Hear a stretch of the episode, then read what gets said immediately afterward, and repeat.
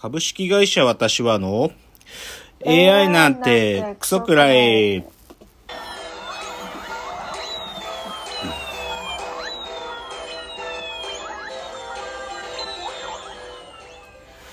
群馬が生んだ怪談時株式会社私は社長の竹之内です。サブカル研修生4代目アシスタントの深谷です。えーこの番組は大喜利 AI を開発する株式会社私は社長の竹之内が AI のことなんかお構いなしに大好きなサブカルチャーについてサブカルリテラシーの低い社員に丁寧にレクチャー言い換えれば無理やり話し相手になってもらう番組ですということで今日は120回の放送ですけれども、はい。えーオープニングはいつものように今週のラジオエンタメライフちょっとラジオの話最近してないなと思うので最初ラジオトピックスから言うとはい。あのまあ今「オールナイトニッポン」スペシャルウィークなんですけど、先週の「ナインティナインのオールナイトニッポン」まあスペシャル彼らの場合2ウィークスのその1週目にえっ、とですね長らく論争になってたですねひでちゃん論争に、まあ、やっとえーまあ、終止符が打たれたんですけど、ひでちゃん、ひでちゃん論争知ってます？初めて聞きました。中山秀幸さんね。中山秀ちゃん。秀ちゃんを、あの、後輩にもかかわらず、ナインティナインは秀ちゃんと呼んでたっていうことがあってね、秀ちゃんって呼んでいいのかっていうのを、まあ論争に長らくなってたのよ。で、それ実際秀ちゃんが来てくれて、この秀ちゃん論争に終止符を打とうというのだったわけ。いや、まあ、中身はね、ぜひ聞いてもらえてめちゃくちゃ面白かったけど、あいや、ぶっちゃけ、ちょっとナインティナインのオールナイトニッポン最近つまんなかったんだけど、このヒデちゃん論争は面白かった。あで、まあ僕はね、やっぱね、中山秀ちゃんには強い思い入れがあって、あの、僕、群馬県出身ですから、やはい。っぱね、群馬のカリスマなのよ、秀ちゃんは。うん、え。中山秀ちゃんと井森美幸さんの二人は、ぐ群馬県における有名人っていう、そのもうレジェンドなのね、レジェンド。うん、だから秀ちゃん、やっぱもう好きよ。やっぱり好き。で、なんかその、なんかね、おラジオの中で言ってたヒデちゃんのデビュー曲が散々流れたんだけど、あ明日にワンウェイっていう曲とかね、あとヒデちゃんが80年代に出てたすげえ最高のドラマとか言って、ハーフポテトな俺たちとかいうの話して、僕これ世代じゃないから知らなかったけど、なんか名前かっこよくない？ハーフポテトな俺たちってすっごいかっこいい名前だと思う。いいなと思って。いや、さすやっぱりもう世代。僕はね、どっちかっていうと、おじゃまんぼうとかね、夜も引っ張れって番組があったんだけど、90年代に。それとか死ぬほど見てたんで、やっぱヒデちゃんやっぱかっこよかったなっていうのが一つ。ナイナイのオールナイトニッポンの話。あと、これは予告で言ってたんだけど、カエル亭のオールオールナイトニッポンゼロがね、あの、先週の土曜日にあったんですけど、い、やー、カエル亭はね、本当になんていうの、芸人ドリームを見せてくれてますね。もう、この1年で何でもない存在から一気に売れたんで、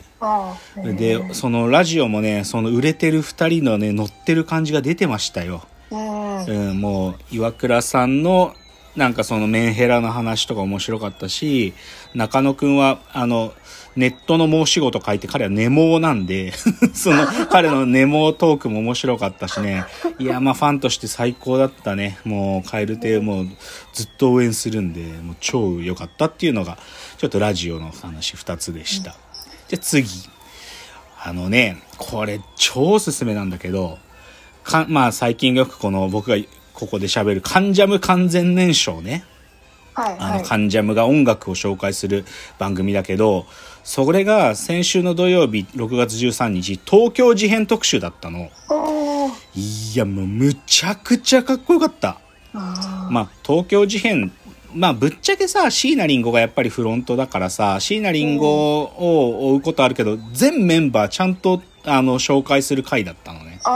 だから亀田誠治伊沢一葉はい畑俊樹浮雲。もう全部かっこよかったの。あであとねスタジオに来てるその東京事変について語るメンバーもまたすげえ豪華でキングヌーの常田くんと、はい。あとあのドラムの関くんの2人が来ててあんなめめったにそんなバラエティに出やしないのに出てきてたりとかね。あとゲスの極み乙女のあのキーボードのちゃんまりも来てて。もうちゃんまりはね、もうね、ファンとして来ててね、超可愛かったの。なんか、もう冷静でいられませんとか言って、すごい良かった。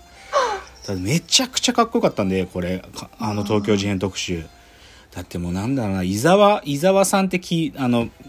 キーボードの人だけど、東京事変の、はい彼のピアノとかやばいね、マジで。ももう、なんつうの、J-POP の範疇にないね、なんか、そのピアノあ。そう、あとそのドラム、畑俊樹さんっつうんだけど、その人がさ、どこどこ叩いてる、あの映像かなり見たけど、なんかもう、マラソンしてるみたい、ドラム叩いてるのが、なんかこう、マラソンしてるみたいで、超かっこよかった、なんか。うんまあ当然浮雲さんとか亀田誠治さんもかっこいいんでやっぱかんあの東京事変マジで超大人な感じでかっこいいわもう最高、はい。でこれ朗報なんですけどなんとこの週からついに「関ジャム完全燃焼」が TVer で見れるようになったんですよ。うん TVer で見られるんですよ今。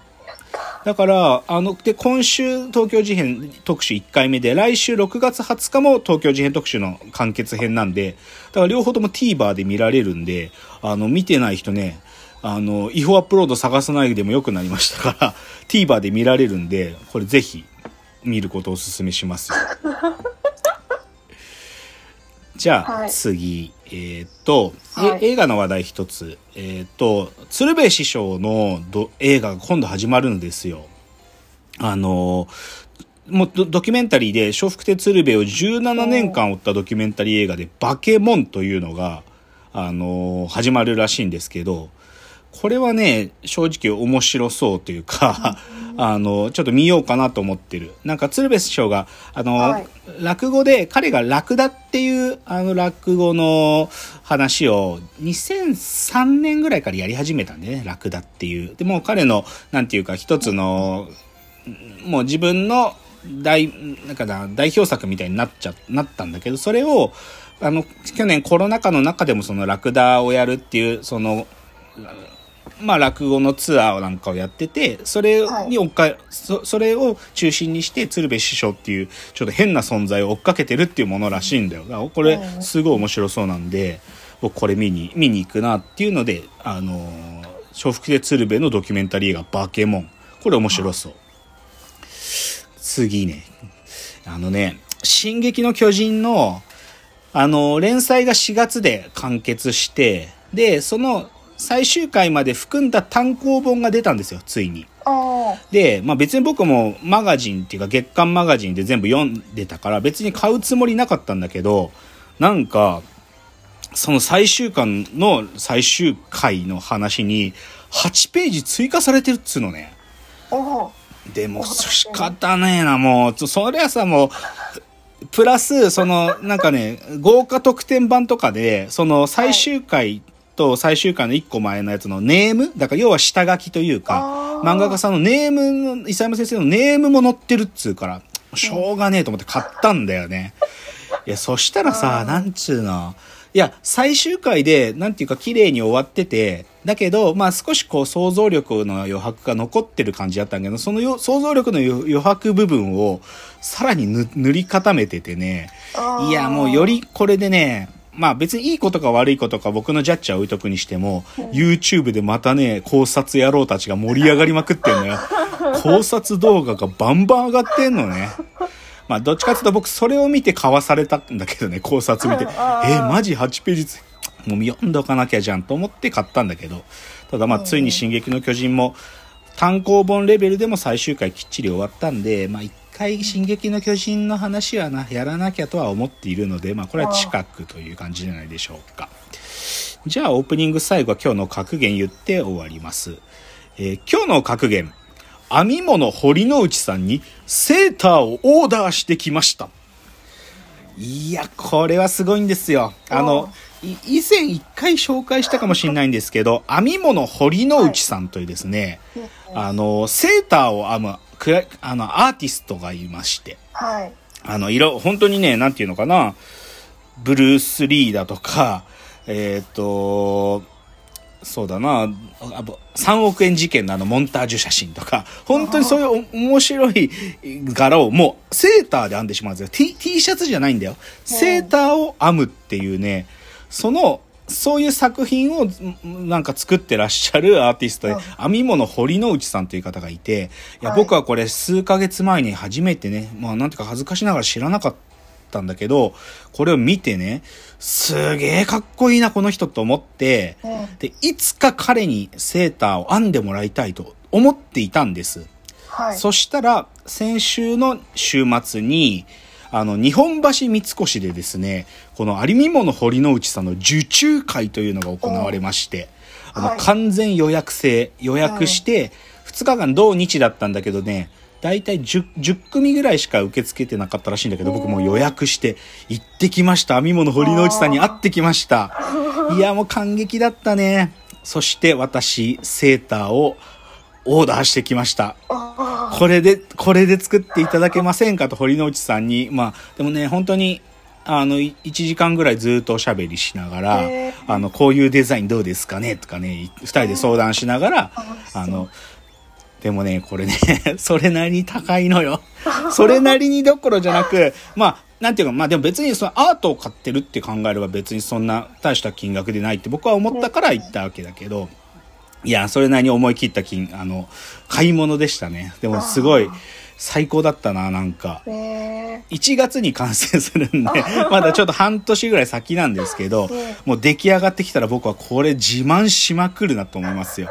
というので、ちょっと編み物ホルニの内さんに今、セーターをついに、ついにオーダーしてきたんで、まあ、完成ちょっとしたら、ぜひ皆さんにもご報告します。もうね、これはまあ、ちょっと世界で1枚なんで、そしてもう僕だからこそこの人、あ、まあ、ある人のポートレートを編んでもらおうと思ってるんですけど、はいもうね、最高にかっこいいものができるっていうのはもう分かってるんでちょこれは楽しみというのではいご報告でした。では、コーナー参りましょう。